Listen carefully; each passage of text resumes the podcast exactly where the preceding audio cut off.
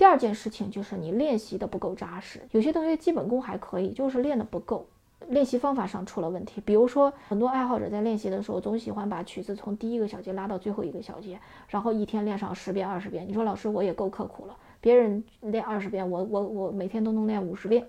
结果时间长了发现还是原地踏步，就是你没有把细节挑出来。第二个原因其实和第一个原因有时候是基本上可能都会出现。对吧？正因为你为你没有重视到基本功的这个呃重要性，所以你可能也不不需要那么细致的练习。第二个原因有可能是单独出现，就是有些基本功，我的确见过有一些同学基本功还可以，他就是不不想练呗，对吧？就是不不不想练，纯纯属是不想练习。他可能曾经为了练基本功确实下了一些功夫，但是一旦基本功好了之后，他就觉得不想练。丹青二胡大讲堂现已涵盖从零基础到高级演奏所有阶段线上二胡系统教学，